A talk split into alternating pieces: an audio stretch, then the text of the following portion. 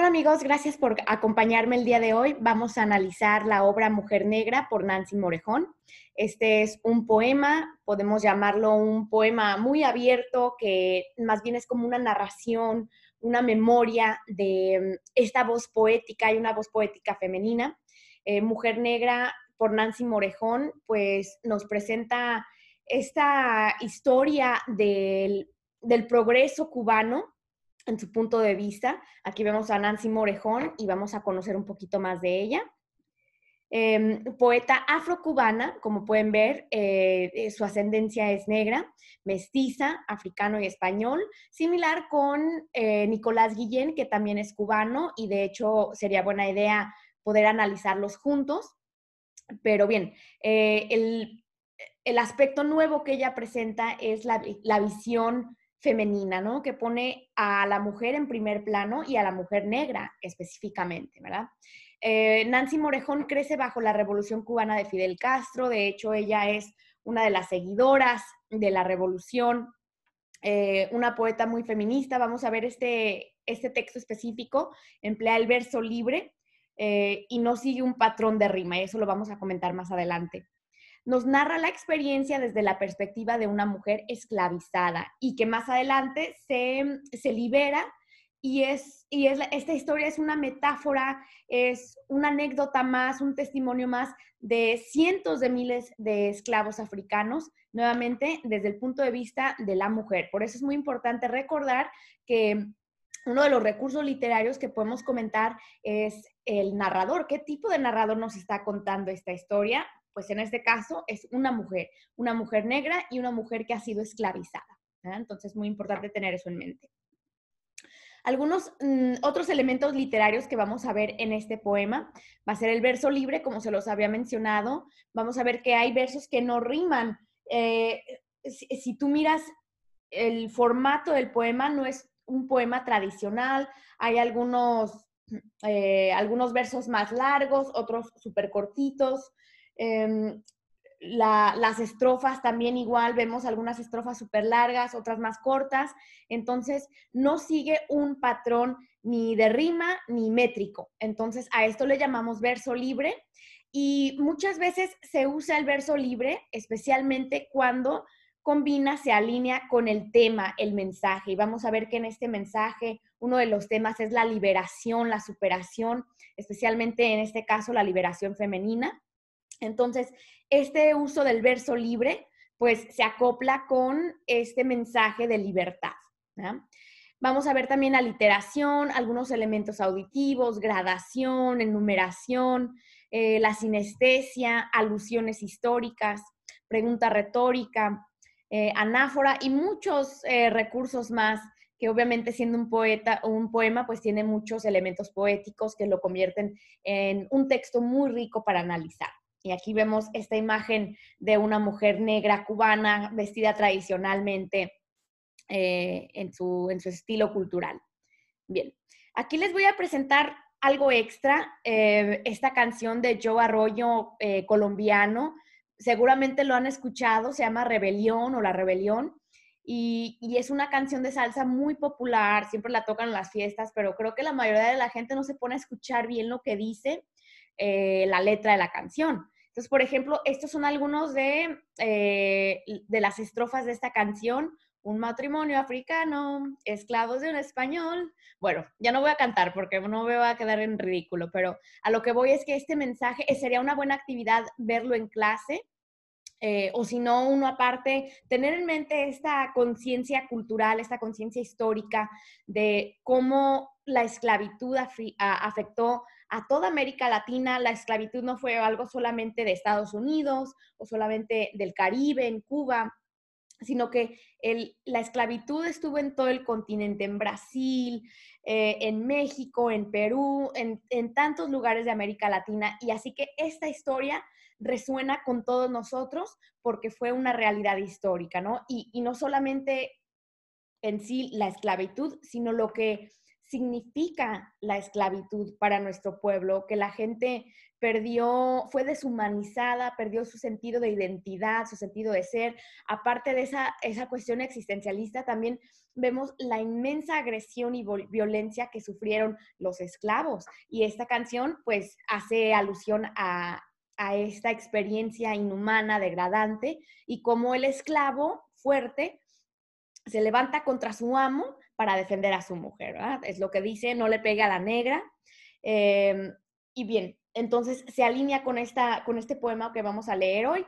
Solamente les quería dar esta, esta nota cultural, algo de música que pueden ver en el salón de clase o simplemente tenerlo como referencia histórica. Recuerden que el contexto, siendo la clase de AP español, cultura, literatura y cultura, pues tenemos que entender también sobre la cultura, ¿no? Eh, la historia. Y, si nos toca, por ejemplo, en el examen hablar del contexto histórico, pues vamos a poder hablar de eso, ¿no? Que la esclavitud se extiende por toda América Latina, eh, fue una institución, eh, la violencia y luego aparte en este poema específicamente agregamos el otro elemento que viene siendo el género, no solamente las relaciones de poder y el abuso, sino también el abuso hacia la mujer y eso lo vamos a comentar más adelante. Bien, pues empezamos a leer esta, esta obra. Dice, Mujer Negra, todavía huelo la espuma del mar que me hicieron atravesar. La noche no puedo recordarla. Voy a pausar aquí porque ya en la, en la primera oración tenemos mucha información. Todavía, o sea, esta, esta palabra que es como una palabra sobre el tiempo, que aún tiene esa memoria, ese trauma histórico de de todo lo que tuvo que experimentar, de este trauma histórico, social, eh, que queda en nuestra mente, en nuestra historia, en nuestra memoria. Y luego dice, vuelo la espuma del mar. Entonces aquí vemos uno de esos elementos em, eh, de imágenes, una imagen sensorial específicamente, una imagen eh, olfativa que podemos oler el mar y creo que todos tenemos en mente cómo huele el mar, ¿no? Entonces, imagínate, y aquí pongo la, imagen de un barco negrero, porque eh, fue un trauma atravesar el mar a través de, eh, de este tipo de encerramiento. Podemos imaginarnos el gran sufrimiento que tuvieron los esclavos al, al ser obligados a transportarlos así, ¿no? Y hace referencia cuando dice que me hicieron atravesar, o sea, vemos ese sentido de obligación, que no tiene opción, que fue obligada a hacer este viaje. Y luego dice, la noche no puedo recordarla. Y, esto también se conecta como mm, con nuestro sentido psicológico de que a veces bloqueamos momentos de gran trauma en nuestra vida y no queremos recordarlo de tanto sufrimiento. Y aquí nos está aludiendo pues a ese momento en el cual sufrió mucho. Dice, ni el mismo océano podría recordarla. O sea, no recordar esa noche, e, esa tortura. Aquí nos da un tipo de personificación del océano, como si tuviera, si pudiera tener memoria también, porque obviamente los océanos, especialmente el océano Atlántico, em, fue el medio de transporte, eh, fue como un, testigo mudo y es más o menos, nos va a, dar a entender esto más adelantito, em, de cómo la naturaleza observó este momento histórico tan triste pero no puede hacer nada. Dice, pero no olvido el primer alcatraz que divisé, altas las nubes como inocentes testigos presenciales. Entonces aquí ya no está, está dando esa imagen de estar llegando al nuevo lugar, a la nueva costa, em, y nos, nos habla de eso. quiero poner aquí a ver si me sale mi flechita. Bueno, a ver si me funciona. Eh, dice, Em, entonces aquí también personifica a las nubes como si fueran inocentes testigos presenciales. O sea, eh, las nubes, el océano, la naturaleza es como un, personaje más que participa, que observa, pero inocentes porque pues no pudieron hacer nada por ella. ¿Qué puede hacer la naturaleza? Simplemente estar observando.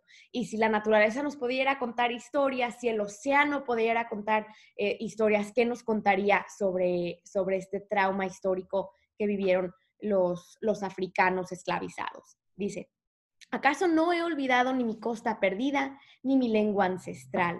me dejaron aquí y aquí he vivido. Entonces, nos da a entender sobre su, memoria histórica, su costa perdida, su, origen, su lengua ancestral, ¿verdad? Que, muchas veces, em, pues ese fue un proceso de inmigración obligatorio, que, en el cual fueron obligados no solamente a, olvidar su tierra natal, sino también sus costumbres, su lengua ancestral, pero de alguna manera algunas de esas cosas han sobrevivido hasta el día de hoy y lo vemos vivo, presente en la cultura, por ejemplo, cubana, lo vemos muy, muy fuerte, muy vivo.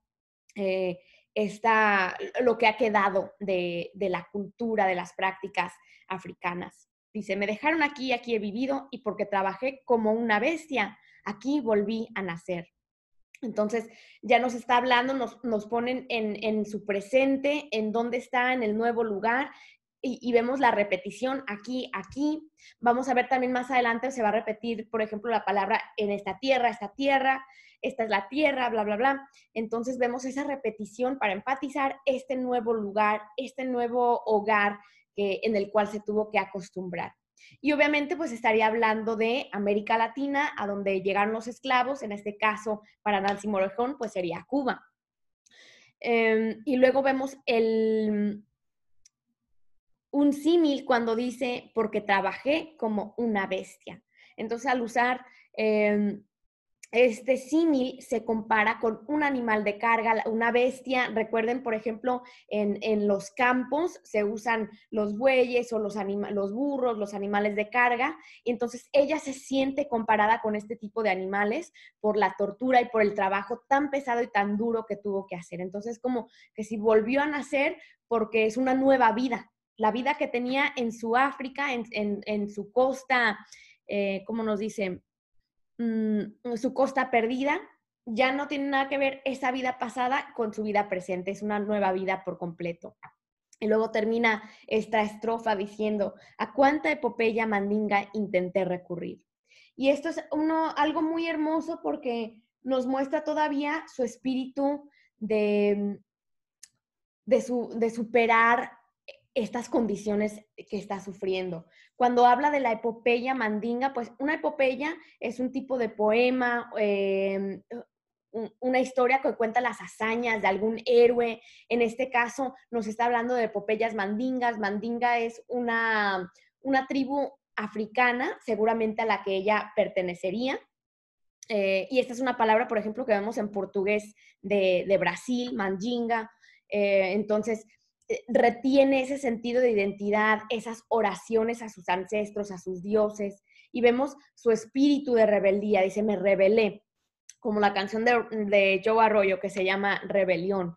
Entonces, ese sentido de querer luchar, de no aguantar esta situación inhumana que está sufriendo y tratar de eh, encontrar un escape, esa fe en sus ancestros, en sus dioses, de que va a poder seguir adelante. Bien, seguimos a la siguiente estrofa y nos dice.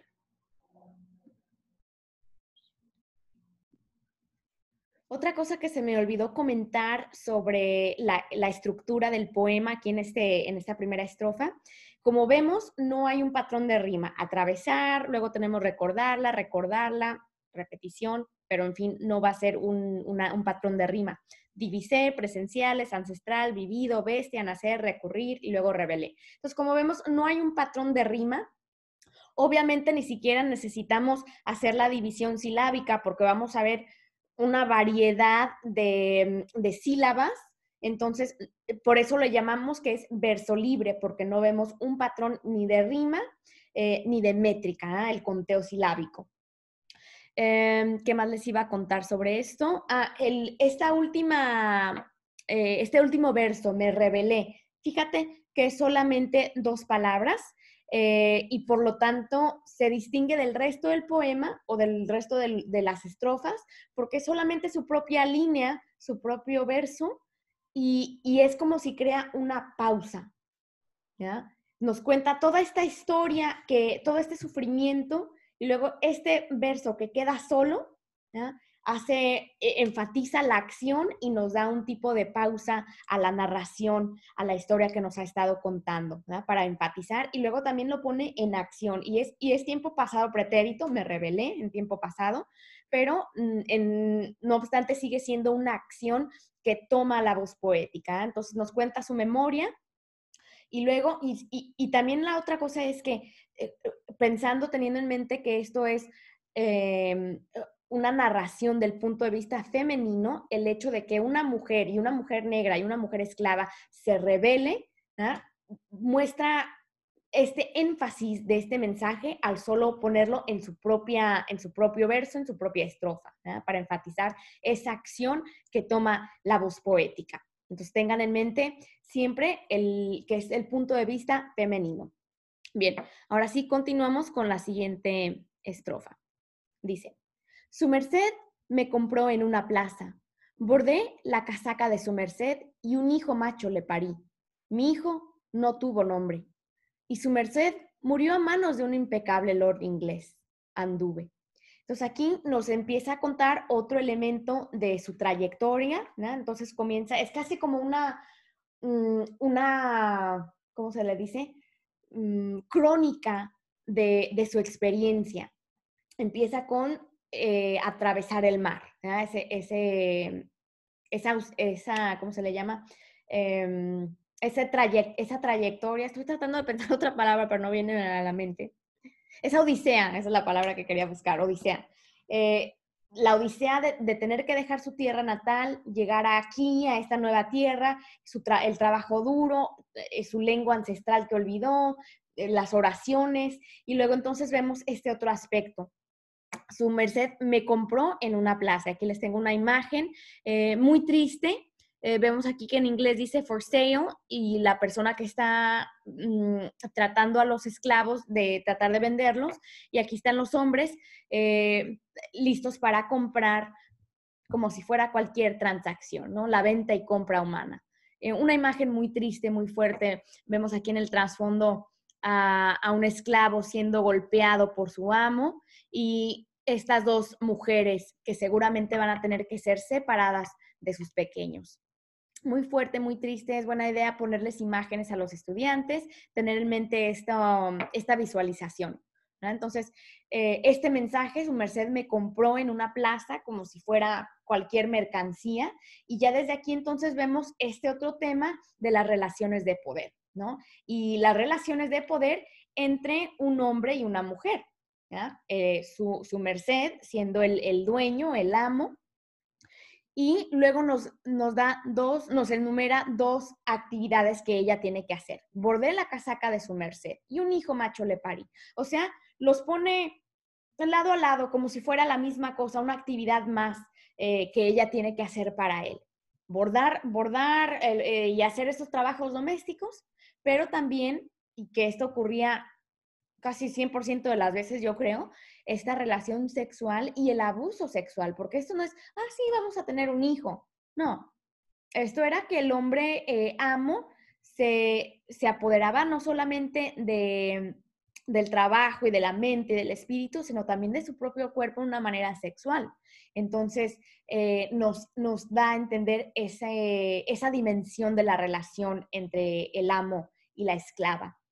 Él lo dice, mi hijo no tuvo nombre. Y ahora, ¿por qué? ¿Por qué no tuvo nombre su hijo? Porque obviamente el padre no lo reconocía. Era un esclavo más a trabajar.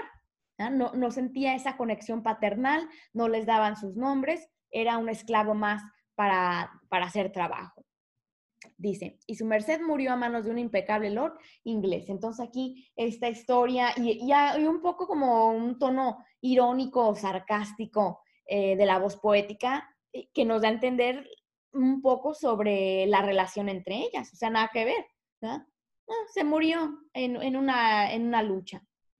Y luego dice, anduve, o sea, vemos su espíritu inquebrantable, dice, el primero me rebelé, anduve, recuerden nuevamente esta pausa a la narración eh, para enfatizar esa acción que toma la voz poética.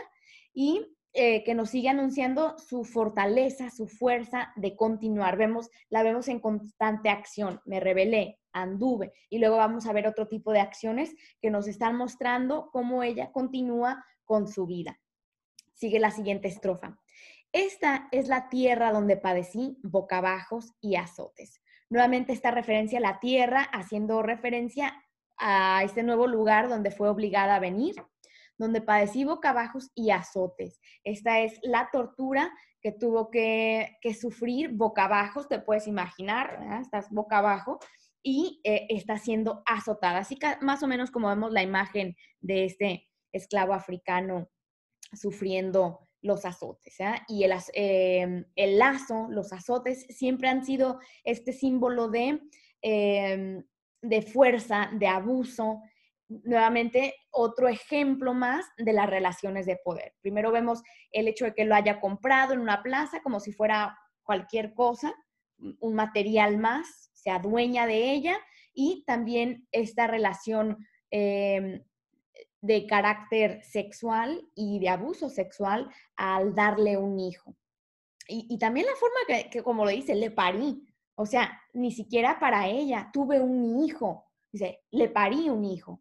Entonces, una, una palabra que tiene una connotación muy fuerte y casi como, como más grotesco, como más de animales, eh, porque así se siente ella tratada.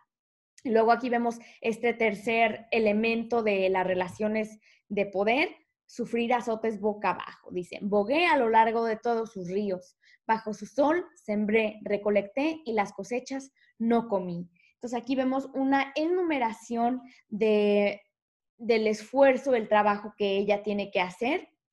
Por ejemplo, habla de, mm, aquí nos enumera primero, bogué, o sea, avanzar en el río, ir, como tal vez de pesca, su trabajo, dice bajo su sol, sembré, otro verbo en, pretérito, sembrar de, tener que estar en el campo, recolecté, y las cosechas no comí. Entonces aquí vemos una serie de acciones, em, verbos en tiempo pretérito, creo que son cuatro, em, del trabajo duro que ella tiene que hacer y luego al fin de cuentas ni siquiera puede aprovechar ese trabajo duro que ella ha tenido que hacer. No comí, porque los esclavos no podían, no era, no era suyo para disfrutar, era de los amos. Dice, por casa tuve un barracón. O sea, otro verbo en pretérito que nos da a entender el sufrimiento, el estilo de vida que tenía tan pésimo. Un barracón, pues es un nada, es, es shack, no es una casa decente. Entonces nos habla, nos anuncia este sufrimiento físico, espiritual, mental que tuvo que experimentar esta mujer. Dice, yo misma traje piedras para edificarlo, o sea, ni siquiera le dieron su casa, ella tuvo, tuvo que hacerse su propio barracón, su propia casita, aunque sea de piedras y palos, dice, pero canté al natural compás de los pájaros nacionales, me sublevé. Aquí vemos una transición, pero entonces nos están enumerando esta larga lista de trabajos, de abusos que tuvo que soportar.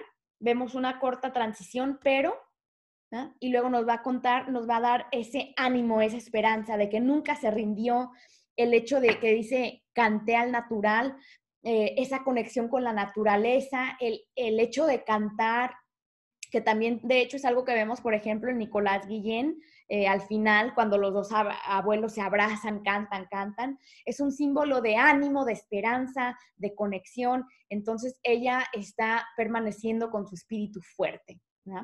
Y luego dice, me sublevé. Nuevamente, una, tercera eh, estrofa corta que enfatiza em, la acción de la voz poética, me sublevé, similarmente a la primera que vimos me rebelé, me sublevé también es eh, otra forma de rebelión eh, y, tal vez más intensa, ¿verdad? Porque puede ser rebelde en cualquier ocasión, pero seguir ahí. Ahora es sublevarte, es como una acción cuando hay una sublevación, es de veras que se, que se están movilizando para cambiar las cosas. Entonces aquí estamos anticipando su liberación, su libertad que ya está tomando acción en esto que es diferente a simplemente decir me rebelé, pues todos nos podemos rebelar contra la autoridad, pero sublevarse ya es otro nivel de acción, de deberás tomarlo seriamente. Sigue diciendo. Y en esta tierra, nuevamente vemos referencia a esta tierra haciendo alusión a Cuba, dice, toqué la sangre húmeda y los huesos podridos de muchos otros, traídos a ella, ¿o no? Igual que yo. Entonces aquí está haciendo referencia a otros, muchos otros esclavos que han sufrido una suerte inimaginable. Nos habla sobre la sangre húmeda, los huesos podridos. Entonces, crea unas imágenes muy visuales y muy fuertes eh, sobre el abuso que han vivido otros esclavos también. Em, y, tal vez cómo es, eso lo inspira, la inspira a ella para seguir adelante. ¿ah? Al hablar de la sangre y de los huesos, podemos identificar estos como tipo de metonimia, ¿no? Que, que, se asocia con la persona, pero lo reduce a simplemente sangre y huesos, porque al fin de cuentas en eso terminaron los esclavos. ¿ah? La sangre húmeda de, tantos latigazos, de tanta violencia y los huesos podridos ahí dejados. Em, y, lo más importante que no sé, de muchos otros. O sea, esto no fue una historia em, anormal o fuera de lo común. Esto sucedió a muchos, dice, traídos a ellas o no, igual que yo, traídos a ella, a esta tierra, igual que yo, o no. O sea, algunos ya fueron nacidos allí, no fueron transportados de África a Cuba. Algunos ya nacieron en Cuba, pero continuaron siendo esclavizados. Y luego dice, ya nunca más imaginé el camino a Guinea. ¿Era a Guinea? ¿A Benín? ¿Era a Madagascar o a Cabo Verde? Entonces aquí unas, una serie de preguntas retóricas, o bueno, también tal vez está, es como un monólogo interior que ella está teniendo. En algún momento, cuando fue trasladada de África a Cuba, se imaginaba el regreso a su casa, a Guinea. Y Guinea, está aquí en, el continente africano, dice. Me, imaginaba el regreso a, mi, a mi hogar. Y eso es algo que ocurre con muchos inmigrantes. Haya sido una inmigración forzada o voluntaria, muchas veces pensamos en regresar a nuestra tierra natal, el camino a casa, y ella seguramente pensó en esto, pensó, ay, algún día voy a regresar, algún día voy a regresar. Dice, pero no, ya nunca más me lo imaginé, ya se acostumbró a estar en esta tierra. Y a tal grado que ahora se cuestiona, ¿era Guinea o Benín? Madagascar, otros países, acá por ejemplo está Madagascar, que nada que ver, o sea, súper lejos de Guinea, Benín está aquí, Cabo Verde. Eh, entonces, como que ha olvidado de dónde era, ha olvidado sus raíces y que es una triste realidad para, para muchos descendientes de africanos, de esclavos africanos, que han, han perdido su sentido de identidad, de dónde han venido, de dónde eran sus ancestros. Entonces, esa es otra realidad, otra parte del contexto histórico, cultural, a lo cual podemos hablar, ¿no? Y luego sigue diciendo, trabajé mucho más. Nuevamente, esta pausa, la narración es su propia estrofa, un solo verso que apunta a su sentido de lucha em, para construirse un mejor, un mejor futuro. ¿eh? Ahora ya no se está revelando porque ahora ya es su propia mujer, ya se sublevó, ya se independizó, pero ahora tiene que trabajar el doble tal vez para poder superarse. Dice, fundé mejor mi canto milenario y mi esperanza. Aquí construí mi mundo. Entonces, nuevamente, vemos que tiene mucho, mucha referencia a esta tierra, aquí, aquí, esta tierra, en esta tierra. Entonces, esa repetición, pues, habla sobre mm, este tema de, del espacio, del tiempo y el espacio, ¿no? Vemos la, la el transcurrir de los eventos y dónde ocurren los, los eventos. Y, y, poco a poco se va integrando en este, en este nuevo lugar y ahora la vemos más esperanzada, ya superó esa violencia, ese abuso, esa esclavitud y ahora la vemos con un proyectando un futuro mejor para ella, un canto milenario que va a seguir por generaciones, esperanza, un, construir un mundo mejor. Bien. Luego dice, me fui al monte. Y ahora, esta e, e, es, su propia, nuevamente su propia estrofa y su propio verso corto que pausa la narración. Y enfatiza, eh, y esto hay que hablar en clases sobre el contexto histórico de eso, porque habían muchos esclavos que se independizaban y se les llaman eh, esclavos o negros cimarrones, los cimarrones, que, que huían y se escapaban al monte y sobrevivían haciendo sus propias comunidades. Y ya finalmente cuando la esclavitud fue abolida, pues descendieron del monte eh, una vez que, había sido eh, abolida y terminado la esclavitud. Pero aquí nos, habla entonces sobre esta acción de escaparse para tener su libertad entre lo natural, fuera de la civilización, fuera de eh, los espacios urbanos donde, donde continuaba el abuso. Dice, mi real independencia fue el palenque y cabalgué entre las tropas de Maceo. Solo un siglo más tarde, junto a mis descendientes desde una azul montaña. Entonces, aquí ya es como más bien un mensaje más como de un, de un espíritu. Al, principio vimos a, la mujer negra que nos habló de su experiencia, de, su historia, del abuso que sufrió, pero es ahora se convierte más como en un, una metáfora, un cuento metafórico, una leyenda tal vez, porque obviamente nos está hablando de un siglo más tarde, o sea, obviamente no, no sobrevivió, no siguió viviendo más de 100 años, pero es más bien este mensaje eh, de una, de esta historia de superación que los, sus descendientes, ¿ah? que, que, fueron liberados gracias a las acciones que ella tomó eh, de tratar de independizarse, sublevarse, ahora sus descendientes cabalgan entre las tropas de Maceo. Maceo aquí lo vemos de este lado y déjenme darles su nombre completo. Em, era Antonio Maceo. Este fue, este hombre es considerado un héroe eh, patriota en Cuba que luchó durante la independencia de Cuba contra España en 1800, em, en los 1890. Así que está haciendo, ah, y otra cosa, como pueden ver en la imagen, eh, es afrocubano, ¿no? Entonces, por eso está haciendo una alusión, este sería el recurso literario de alusión histórica, de cabalgar, ser una más entre estos hombres eh, luchadores que, que, luchan por la independencia. Entonces, sus descendientes han bajado de la montaña, y esto es lo que nos dice aquí, bajé de la sierra, estuvieron escondidos en el monte para poder ser libres.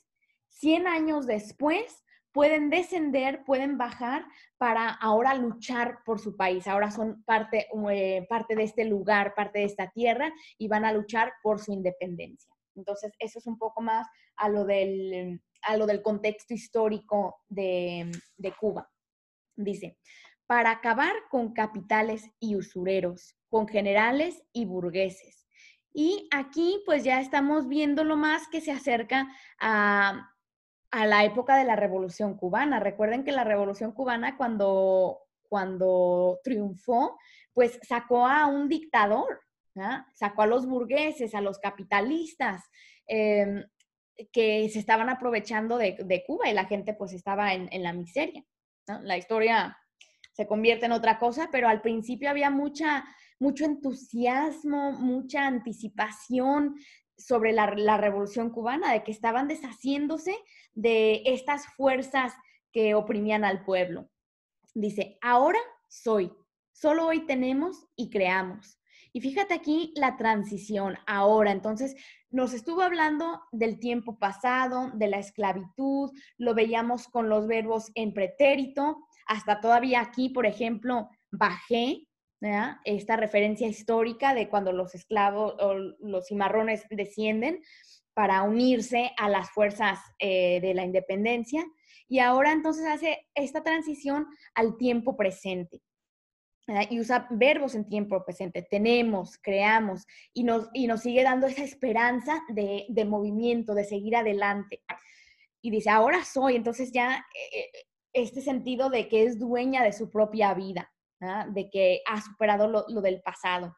Solo hoy tenemos y creamos, nada nos es ajeno. Y aquí vamos a ver, porque recuerden, como les dije al principio, que Nancy Morejón forma parte de, em, bueno, crece bajo la Revolución Cubana, entonces crece con estas, estos ideales del socialismo, el comunismo, de que todos somos iguales, de no tener clases sociales y todo esto.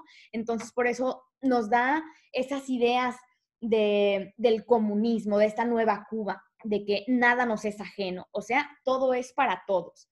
Nuestra, la tierra, nuestros, el mar y el cielo, nuestras, la magia y la quimera.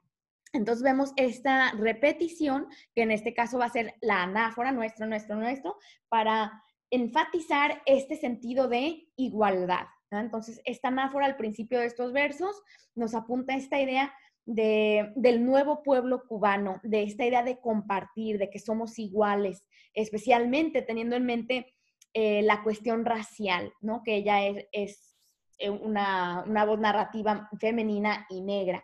Entonces nos da ese sentido de igualdad, dice.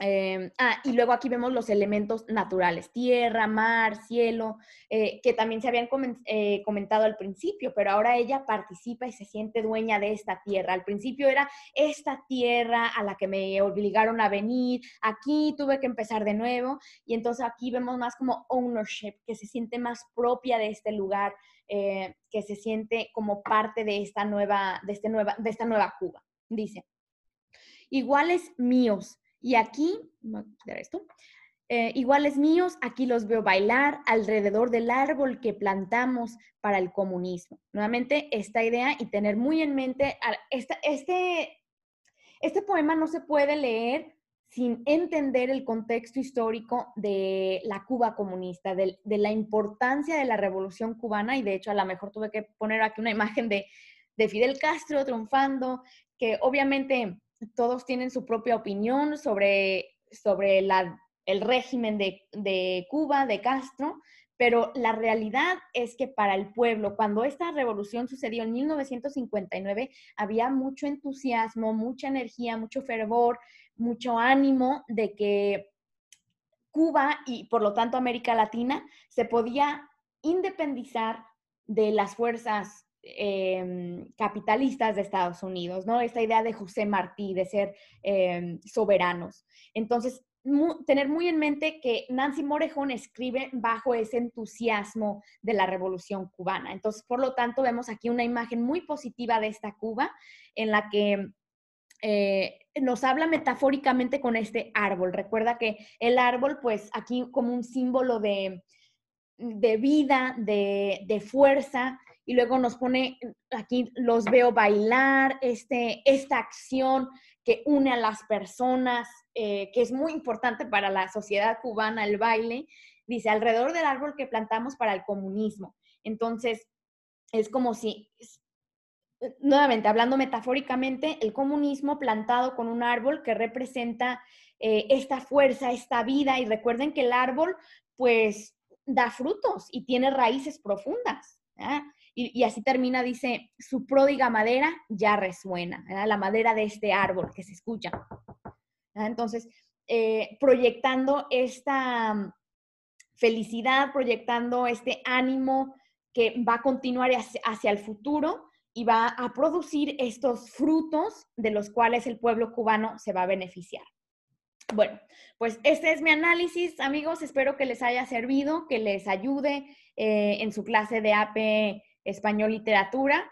Eh, como vemos, hay mucho que analizar, mucho comentario y hasta a lo mejor se me olvidó una o dos cosas, pero en general vemos este sentido, eh, muchos temas, empezando con el tema de la esclavitud, los roles de género, em, las relaciones de poder, pero luego vemos esta transición, como les dije, es casi como si fuera su propia epopeya, su propia narración crónica de lo que tuvo que sufrir y ahora esta, esta transición al presente, al tiempo presente del pueblo cubano, cómo se han superado y este sentido de unión, de todo es nuestro, todo lo compartimos y va a continuar hacia el futuro.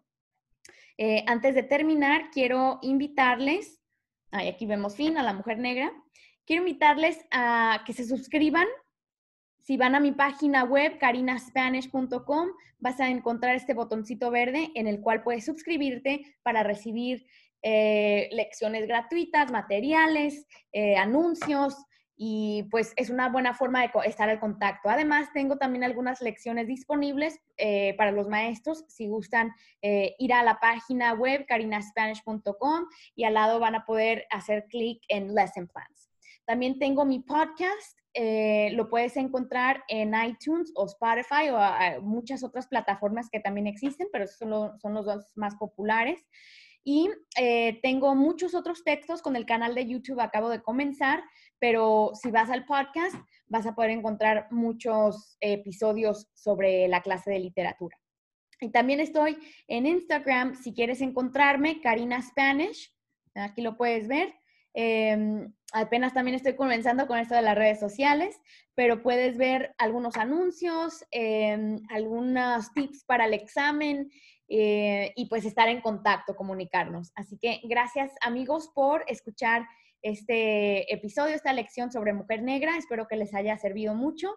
Si tienen alguna pregunta, pueden contactarme a carinaspanish.gmail.com. Les voy a pedir que por favor se suscriban al canal y le den like a este video. Gracias y hasta la próxima.